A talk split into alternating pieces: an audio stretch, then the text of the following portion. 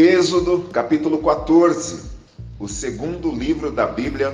Nós vamos ler aqui um relato conhecidíssimo, mas tem uma aplicação abençoada para a minha vida, para a sua vida, em nome de Jesus. A experiência que Israel, o povo hebreu, é, passou há 3.400 anos atrás, aproximadamente, e essa experiência vale para nós no dia de hoje, como experiência e como principalmente a palavra viva de Deus.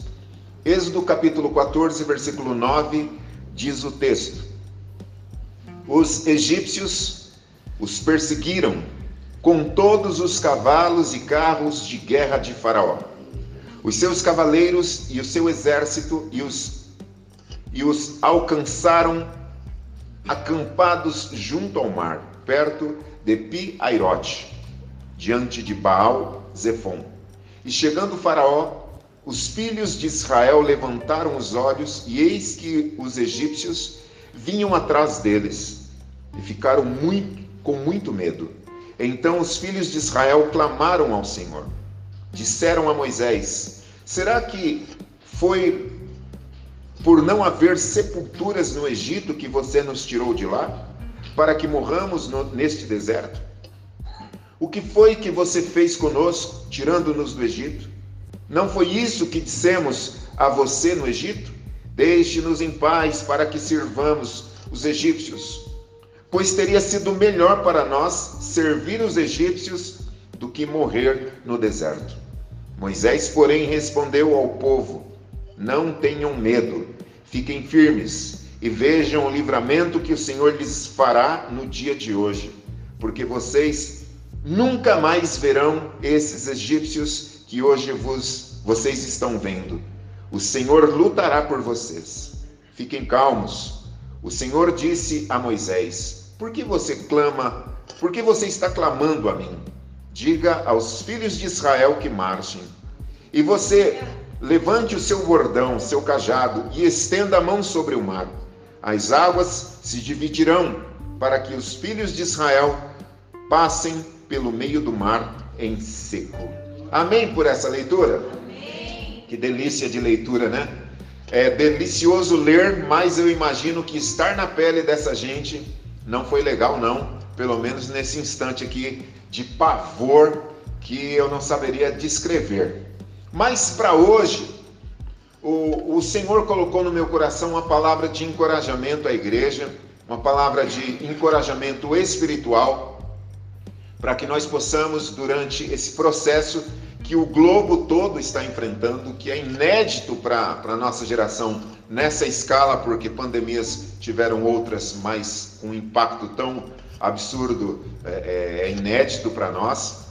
E eu sei que esse processo lento, né, a pastora lembrou aí, aproximadamente 90 dias, gera tensões ou variações nas nossas emoções, que eu lembro você que a, a nossa emoção às vezes é impactada e ela oscila. Isso não significa dizer que você não crê, significa dizer que você é gente, você é ser humano e está respirando normal. É normal, nós não somos é, de ferro. Então isso é normal. Agora, esse processo ele gera, além de picos de emoção negativas, né? É, outras cocitas más e pode empurrar você e pode nos colocar numa situação de prostração que aí sim começa a ser perigoso. Portanto, hoje eu vos trago uma palavra de encorajamento que o título é muito muito bom. Eu ia falando bacana, mas a origem da palavra não me permite. Um Deus que não se importa com o nosso vitimismo. É o tema de hoje. Eu não ouvi um amém? amém. Glórias a Deus pelo exército de Deus aqui e aí. Ah, durante 40 anos, aqui é o momento da libertação é, definitiva do povo, literal. Eles já saíram do Egito, caminharam algumas milhas e estão em frente ao Mar Vermelho. Mas durante 40 anos, a partir desse episódio, essa geração que sai do Egito foi uma geração muito pesada para a liderança de Moisés. Muito, mas extremamente pesada. Uma, uma geração é, tão, tão ah, ingrata, uma geração tão é, resmungona, que por 40 anos, capítulo 1, versículo 12 de Deuteronômio, Deuteronômio, vocês sabem, foi escrito na fronteira da Terra Prometida, ou seja, é o último livro do Pentateuco, não só é, pela disponibilidade que está na Bíblia, mas porque foi escrito. O último livro ali, Deuteronômio, significa repetição das leis. E no capítulo 1, versículo 12, Moisés está recapitulando as leis, por quê? Porque nasceu uma nova geração no deserto que precisava ouvir aquilo. E ele disse assim: Olha, durante toda a peregrinação eu suportei os pais de vocês, com todo tipo de picuinha.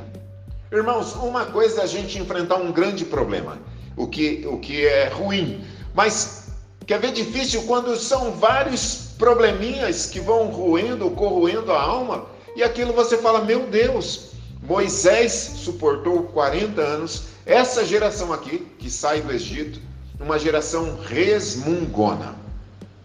O próprio Deus lembrou: eu não permiti que vocês passassem fome, não permiti que vocês fossem destruídos. Eu cuidei até da roupa de vocês.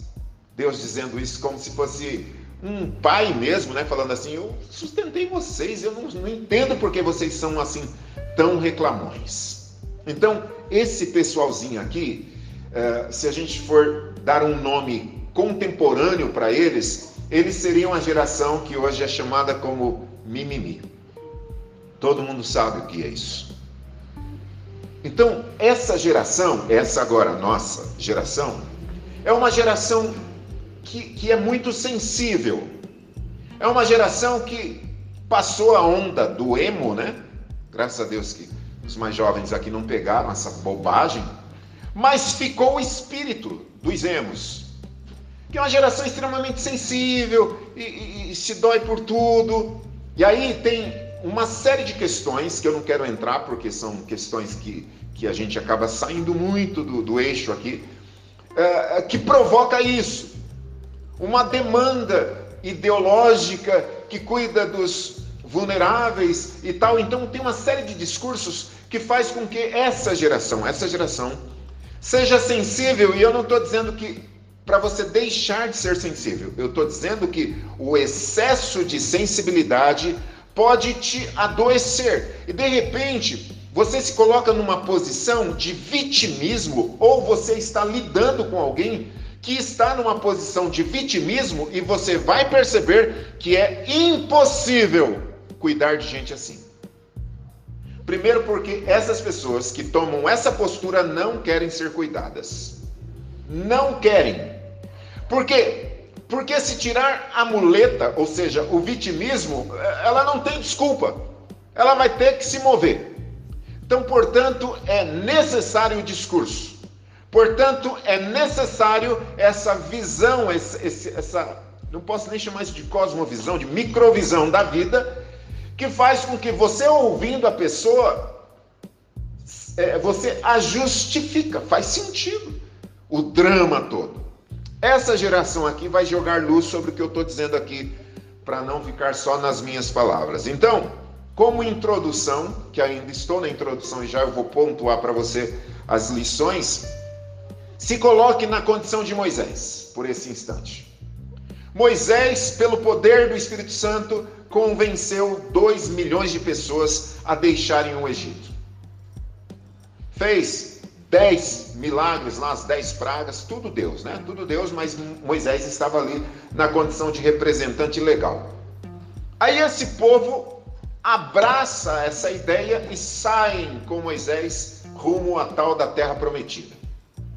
Agora, depois de pouco caminhar, eles chegam numa muralha de água chamada Mar Vermelho, e eles começam a ouvir um som que, que era tudo que eles não queriam.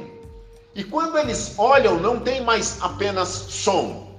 Está ao alcance da visão. O exército de Faraó está vindo.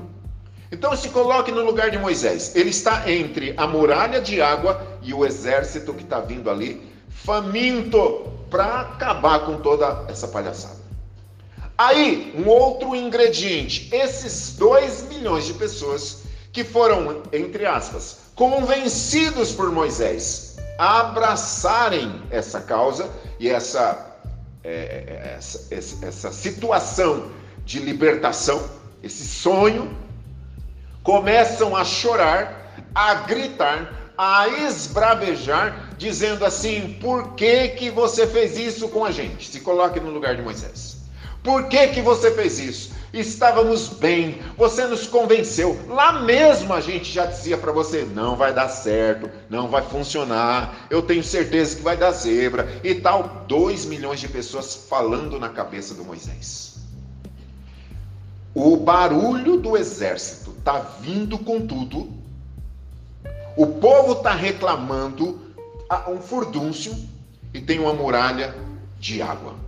Quando ele consegue o mínimo de silêncio para se expressar, ele disse para o pessoal: calmem, não tenham medo.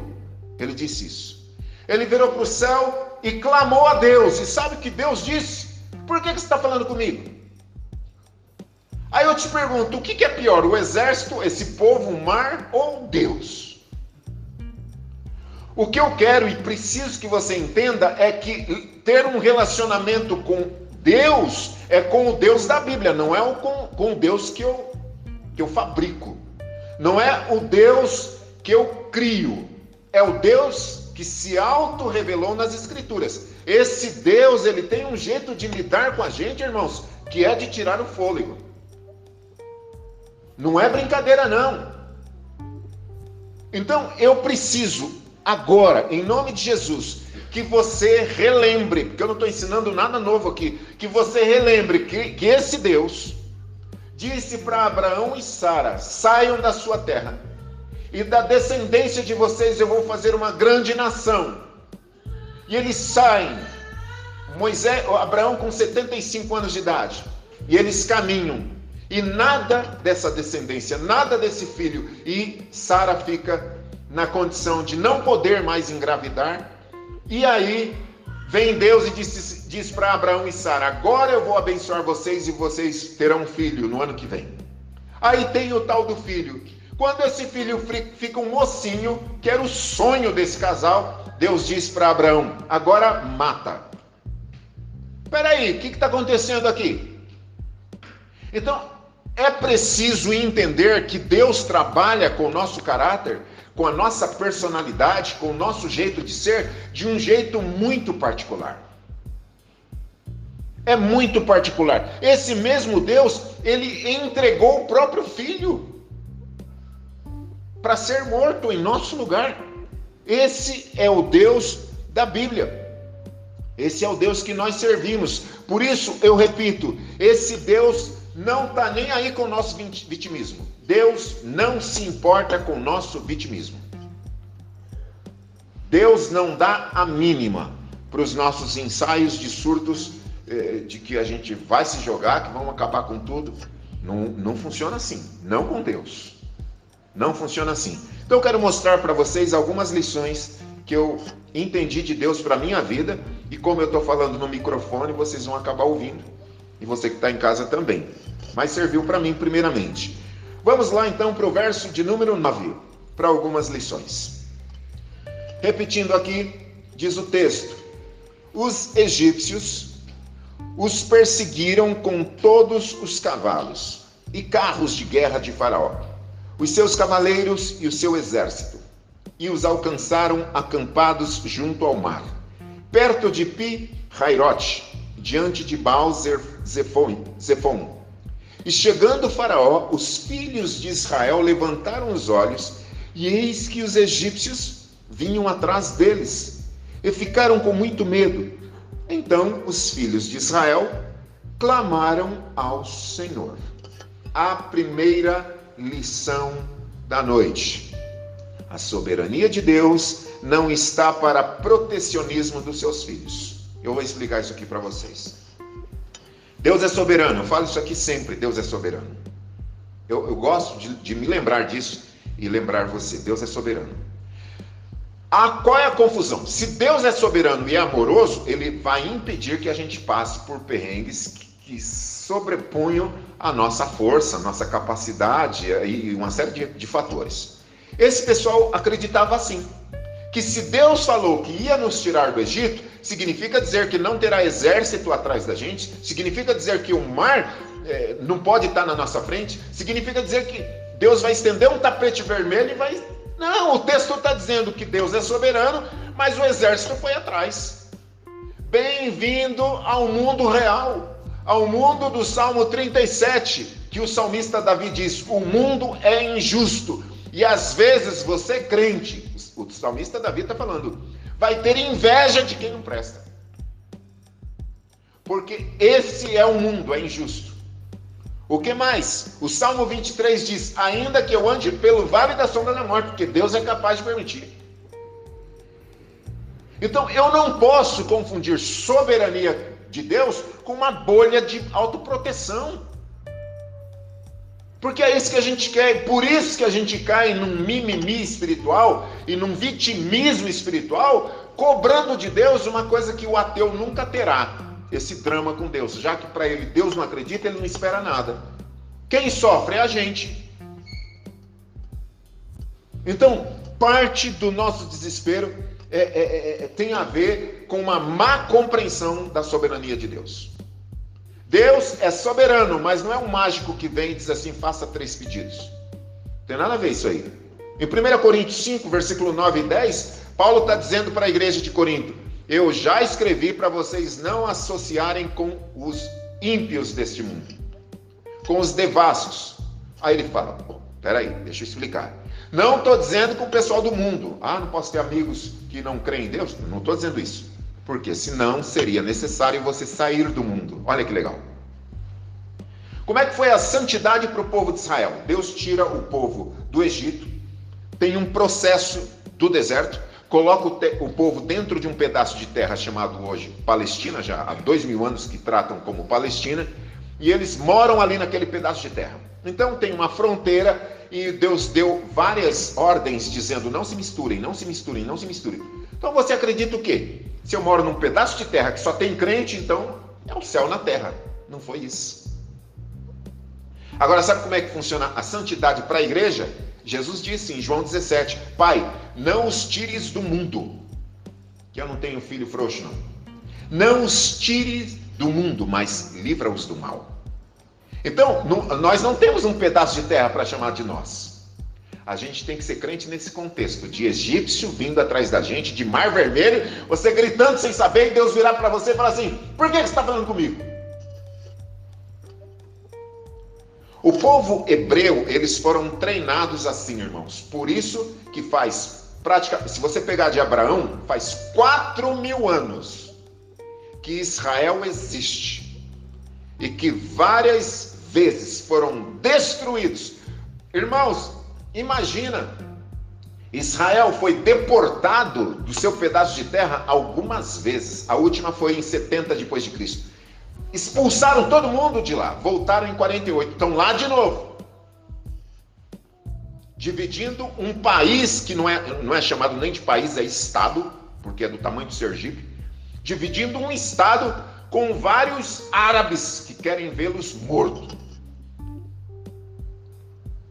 É um pessoal que sabe Deus o que acontece, que são na galeria dos, dos como é que chama?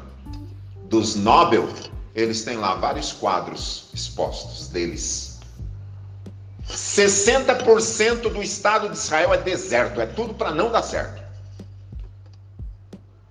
Por quê? Porque o tipo de treinamento que eles receberam de Deus funcionou até hoje. Presbítero Edson me mandou uma foto de um casal de namorados lá em Israel, e é assim mesmo com A, A47, assim, um trabuco desse tamanho namorando. Você vê o tempo todo isso. Lá não é facultativo o exército. Meninas e meninos servem o exército. Tranquilos, são preparados para a guerra. Israel, eles lutam sempre na fronteira para cima do inimigo. porque eles não têm espaço dentro. Se eles lutarem dentro, que não tem espaço, eles são jogados no mar Mediterrâneo. Então eles enfrentam as guerras na fronteira. Eles não podem recuar, em hipótese alguma. Esse povo foi trabalhado assim por Deus.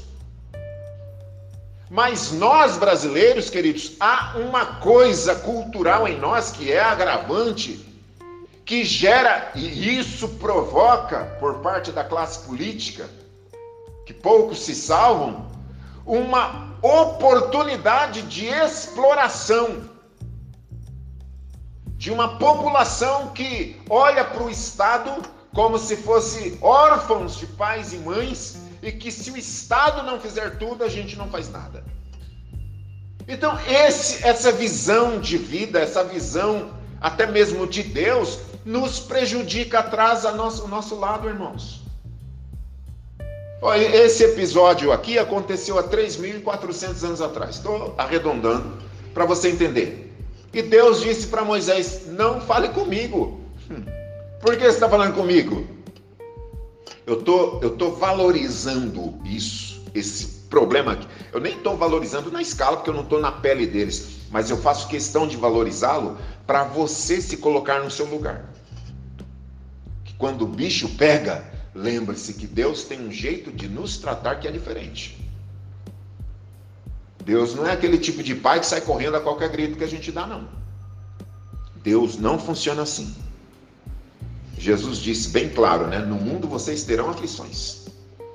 A primeira lição, recapitulando, a soberania de Deus não está para o nosso protecionismo. Ouvirá crente que vai funcionar tudo, não funciona isso aí não. Tem igreja que fala isso aí, isso é mentira. Isso aí estão vendendo o que não vão entregar. Olha aqui o que diz em Eclesiastes, capítulo 8, versículo 12. O ímpio pode cometer uma centena de crimes e até ter vida longa. Noutra versão fala assim: ainda que o ímpio faça males cem vezes e viva muito tempo. Olha que coisa. Aí Salomão diz: Eu todavia vou confiar no Senhor que parece injusto. Que isso? Como pode? Uma pessoa tão boa foi morta assim e o outro e aí a gente começa a fazer comparações. Bem-vindo à selva. A segunda lição no verso 11 diz o texto: Disseram a Moisés: Será que foi por não haver sepulturas no Egito que você nos tirou de lá para que morramos neste deserto? O que foi que você fez conosco? tirando-nos do Egito. Aqui está um grande argumento para o vitimismo. Aprenda a assumir e conviver com as suas decisões. Mas a vítima não faz isso. Está sempre procurando um culpado. Agora, eu pergunto a vocês retoricamente: você acha mesmo que Moisés colocou uma arma na cabeça de 2 milhões de pessoas para saírem? O impacto foi tão violento que a Bíblia diz que um vulgo saiu junto. É uma expressão para até mesmo escravos de outras é, de outros povos, quando viu o espaço e a liberdade para fugir, saíram juntos, porque era uma vez só na vida essa oportunidade. Irmãos, as pirâmides estão lá. Oito toneladas cada, cada rocha, cada. Foram construídas até hoje a ciência fala que foi alienígena, a parte da ciência, que não dá para explicar como fizeram aquilo lá. Os guias explicam como é, a história deles conta, enfim. Mas tudo para dizer que foram os escravos que construíram aquilo. Não estou dizendo que foram os hebreus em si, porque é, é uma história muito longa, muito profunda, muito complexa. Mas tudo para dizer que você está dentro de um contexto de opressão, trabalhando à base de chicote, só para comer, e o faraó dizendo assim: complica a vida desse povo ainda mais. Depois que ganha a liberdade, vira para Moisés e fala assim: Eu não queria ter saído de lá. É isso que o vitimismo faz. Então, primeiro, faça uma autocrítica. A gente tem que se olhar no espelho e dizer assim: eu tomei essa decisão, eu vim por esse rumo, é assim que é a vida. Agora, O caráter do nosso pai Adão, irmãos, nos segue. Quando a casa caiu, Adão falou assim: Foi a esposa que o Senhor me deu, não foi a esposa que eu te dei. Está culpando a mim, culpando ela. É sempre assim. Não seja manipulador. Moisés sabia que era o sonho deles saírem de lá. Deus disse isso no capítulo 3 de Êxodo. Eu tenho visto o gemido deles. Agora que ganharam a liberdade e que o tempo fechou, a primeira pessoa responsável é Moisés. Aprenda a assumir e conviver com suas decisões. Isso tem a ver com o caráter, a nossa vida. Tem uma frase aqui que você conhece, que diz: O mundo não te deve nada. Tem gente que vive assim. Ah, o mundo me deve tudo. O mundo não te deve nada. O mundo não te deve nada. A gente vive esperando o mundo conspirar e nos entregar. Oh, quantos aqui jogam na loteria? Quantos? Vira ali, Isaac, para a gente mostrar para o povo que está em casa. Eu queria estar tá em casa agora para saber. Não, estou brincando. Você me zoa, né? Porque assim, é essa coisa. Uma hora eu vou ganhar na loteria. Aí você fala, você joga? Nunca joguei. Então é, a gente tem esse negócio. A pessoa nunca jogou na loteria, fica fazendo planos. Meu Deus do céu, o mundo não te deve nada. A gente vive como se o mundo devesse alguma coisa para gente. Irmãos, assim falando para nós homens, né, a gente nunca teve um bebê, a gente nunca teve uma gestação, uma cesárea um parto normal. Meu Deus do céu, para os homens então isso é dobrado. O mundo não nos deve nada, que a gente não passou por isso. As mulheres devem. Aí eu estava ouvindo, vendo um vídeo do, desse TikTok aí, sei lá como é que chama. É que a pessoa disse assim: Eu acho que quem comeu o fruto foi Adão. Porque o homem é tão mentiroso, talvez ele comeu e pôs a culpa na Eva. A gente, a gente inventa, desculpa, gente. Ah, nós, nós é bom para isso. É impressionante esse espírito de Adão em nós. Querer porque querer uma coisa, quando o bicho pega aí, Moisés, por que, que você falou? Que você... Oxe, liberte-se do caráter de Adão, faça uma autocrítica para de ser manipulador e o mundo não te deve nada. Eu estou no segundo ponto ainda. A terceira lição, versículo 12 diz assim: Não foi isso que dissemos a você no Egito? Deixe-nos em paz para que sirvamos os, os, os egípcios. Olha o que eles vão dizer, a cara de pau, pois teria sido melhor servir os egípcios do que morrer no deserto a vítima encontra consolo no lamento. Para o vitimismo, irmãos, o lamento é uma, é uma música para os ouvidos. Reclamar, murmurar, chorar, hashtag todo. Ah, Jesus. Divã digital. Você vê na internet as pessoas se expõem ao ridículo. É uma, uma maluquice. Então a terceira lição é: a ilusão é um escape vitimista. Por que, que é uma ilusão? Porque ele está fingindo que lá era melhor que aqui. É mentira.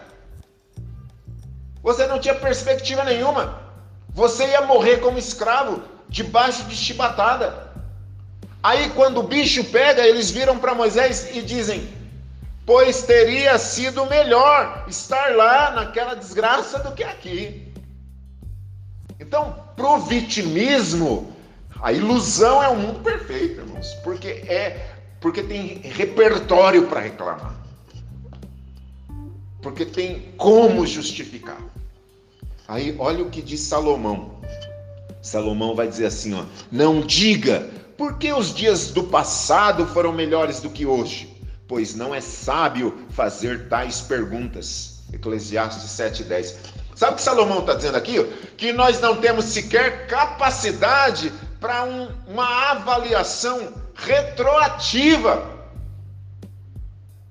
é como se eu quisesse dizer assim, ou viver assim, ai, aquele período de ouro no interior de São Paulo, ah, meu Deus, por que que passou? Meu Deus, aquilo sim que foi um momento espetacular, aquilo sim era vida, aquilo sim era culto, não tinha hora para acabar, as pessoas não queriam ir para casa, vinham gente de outras cidades cultuar, que festa, era um negócio maluco, acabava, as pessoas não iam, não iam embora para ficar conversando e dizendo o que, que Deus fez hoje. A vida não é assim. Talvez o melhor momento da sua vida seja agora. Porque a gente achou que 2019 era o pior ano da nossa vida. Então, a terceira lição é a ilusão é um escape vitimista. Porque essa história de que a gente era mais feliz lá do que cá, é você tá de brincadeira. Isso é mentira, o nome disso é mentira eu ouvi um psicólogo contando que atendeu um filho e o filho disse que a mãe era muito vitimista.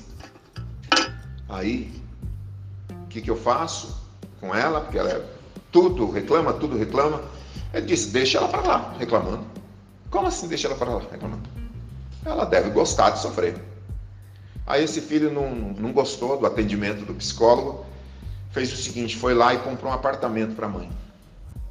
Aí ela disse assim: Eu aceito o apartamento com uma condição. Ele disse: Qual? Se vocês, porque eram vários filhos, permitirem que eu reclame, que eu não gosto de não reclamar. Você acredita? Ou seja, é reclamar. Então pode dar um céu que não funciona. Por que, que Deus criou tudo sozinho, depois trouxe o homem? Ah, vocês já entenderam.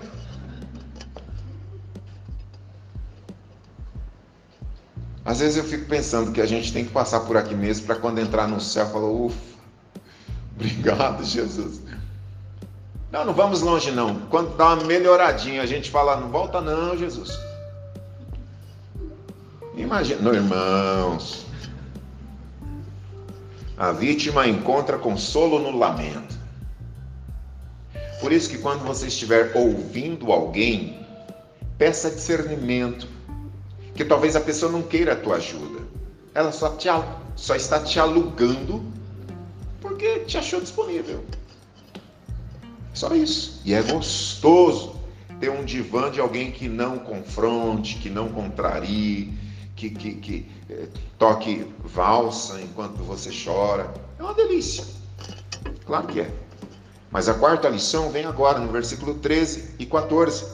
Moisés, porém, respondeu ao povo: não tenham medo, fiquem firmes e vejam o livramento que o Senhor lhes fará no dia de hoje, porque vocês nunca mais verão esses egípcios que hoje vos, vocês estão vendo. O Senhor lutará por vocês, fiquem calmos.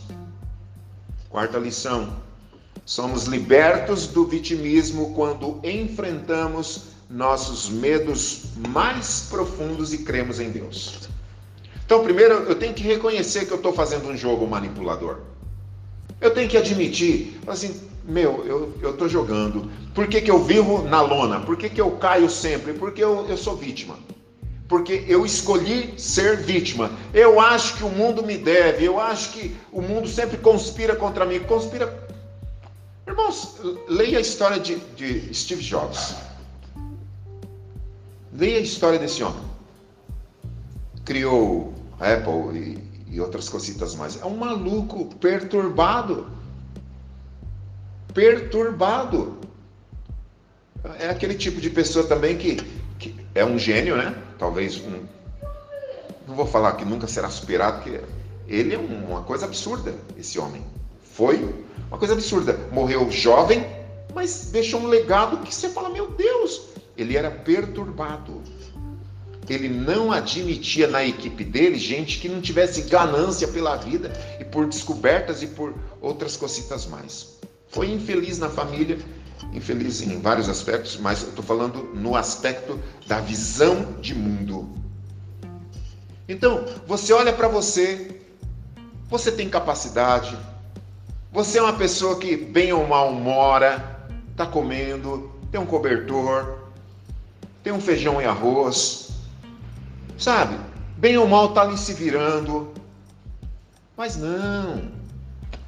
Aí você olha para o apóstolo Paulo, ele olhava para o sofrimento dele e escrevia para os filipenses: Eu estou muito feliz. Feliz com que você está preso?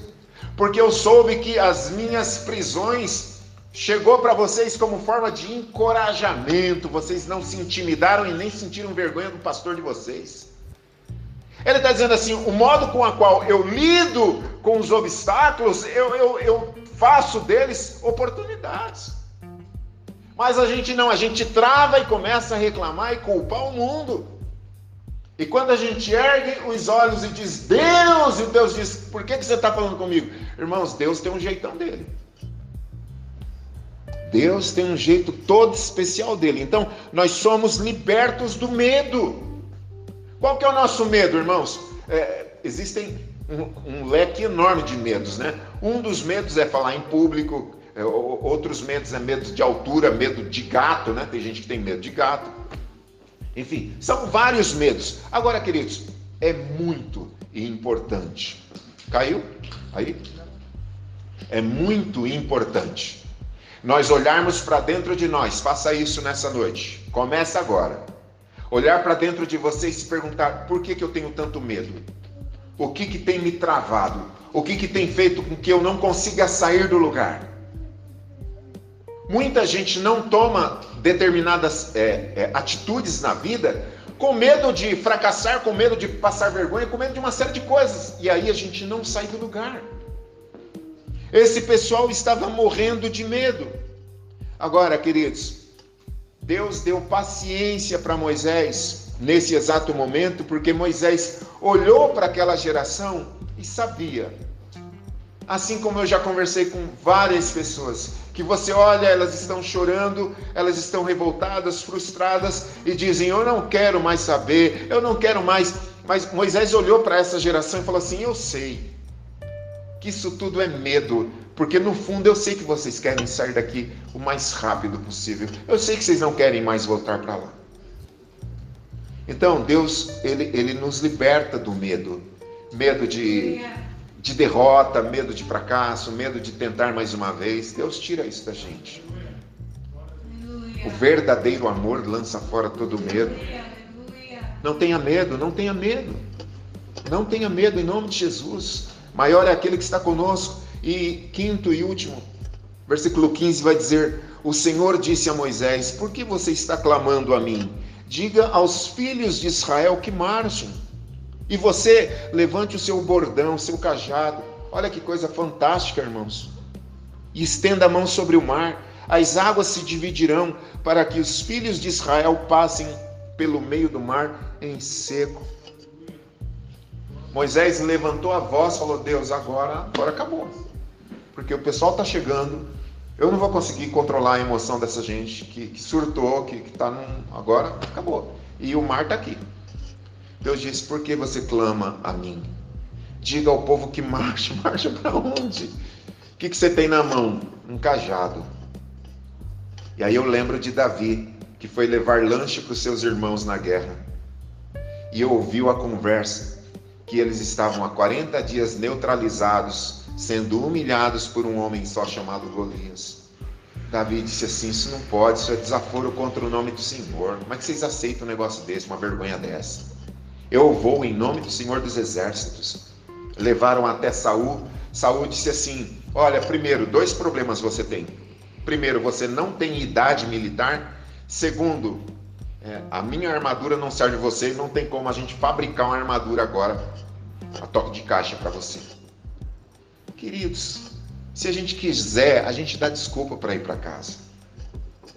Davi poderia dizer assim: Acho que bom, primeiro que eu não tenho idade militar, isso não tem nada a ver comigo, isso não vai entrar na minha história, não mancharei a minha história, porque isso é para os meus irmãos que estão aqui travados. Não, não vou voltar para casa. Eu tenho uma funda. Deus disse para Moisés: que você tem na mão? Tem uma vara, então toca no mar. Aleluia. Aí a gente está esperando o quê?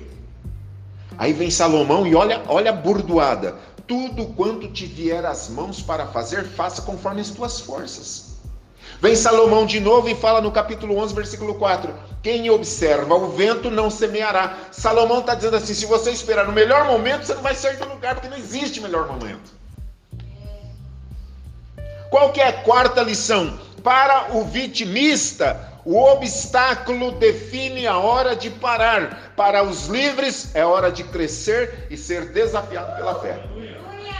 Quando travou tudo, de duas uma, ou você é da geração que vai reclamar, vai, vai murmurar e falar, eu queria estar lá atrás, eu não queria estar nada disso, meu Deus, porque não sei o quê, porque não sei o quê, ou você vai aclamar a Deus, Deus vai dizer assim, não é comigo também não. E eu faço o quê?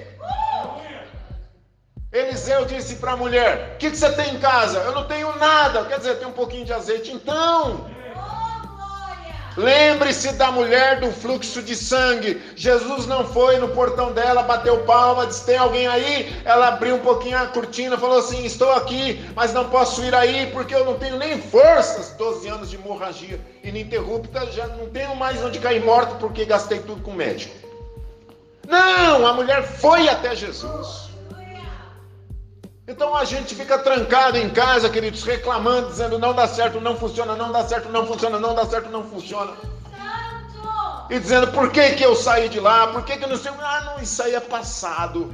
Ah, naquela época eu era feliz. Salomão disse: nem, nem essa capacidade você tem de fazer uma leitura é, é, é, sábia a respeito nem do teu passado, quem dirá do futuro. Neemias, estou só citando exemplos queimou o coração dele pelos seus irmãos lá em Judá. Ele nem precisava porque estava bem empregado, estava feliz da vida, mas quando soube que estava uma desgraça a Jerusalém, ele disse: Eu não posso aceitar isso. Orou, jejuou, chorou, falou com o rei, o rei enviou, deu recurso. Quando ele chegou lá, irmãos, era coisa de dar as costas e falar o que, que eu fiz na minha vida. Pegou um grupo de pessoas completamente convalecida pelo medo, pelo temor, pelo espírito de autocomiseração, e uma turma que estava encorajada num momento e desmotivada no outro. E aí ele olhou para aquilo tudo e falou assim: por onde eu começo? Aí ele olhou, pô, não tem nenhum material, uma casa de material de construção aqui perto, tem nada. O que, que tem? Tem os monturos, onde está o resto do, das tranqueiras do passado que queimaram, quebraram, está tudo aí. Ali tem bloco quebrado, ali tem madeira queimada. Tem... Vamos juntar isso aí, vamos fazer um negócio aqui. 52 dias reconstruiu as muralhas. Fica esperando o melhor momento, chorando, fica. Deus não se importa com o nosso vitimismo. Agora, a um coração quebrantado e contrito, aí Deus vem atender. Aquele do Salmo 34, sou pobre e necessitado, mas Deus tem cuidado de mim. Aí Deus vem. Caso contrário, Jesus deixou o exemplo da mulher do fluxo de sangue para mandar uma mensagem para a gente. Você não tem fluxo de sangue, você consegue. Você não está impedido pela lei ficar trancafiado dentro de casa. Lei judaica eu estou me referindo. Então, por isso, Aquele que não poupou seu próprio filho, queridos, não vai poupar a gente pelo protecionismo do nosso vitimismo. Para com esse discurso. Nós não podemos dizer, ah, essa, essa, essas ondas são muito fortes se a gente se deixa levar. A gente só pode dizer que, as, que a correnteza é forte se a gente resistir. Quem se deixa levar não pode dizer isso. Então se levante e ande em nome de Jesus. Moisés tocou no mar, o mar se abriu, eles passaram a pés enxutos. Só que antes desse ato de milagre, houve uma conspiração para dar tudo errado. Mas Moisés teve firma, é, teve fibra para suportar aquela pressão e não se deixar levar pelo desespero daquelas pessoas. Pode estar acontecendo isso dentro da sua casa agora de alguém que já perdeu a estribeira e não está conseguindo se controlar. E de repente você está sendo pressionado. Ou você de repente é essa pessoa, não importa. Deus está dizendo para nós que Ele vai inclinar os ouvidos e ouvir a nossa voz se não for nessas condições de coitado, porque ele não tem filho coitado. Deus tem filhos abençoados que foi pago com o preço do sangue do filho dele. Vale um amém? Fique em pé em nome de Jesus. Nós vamos orar.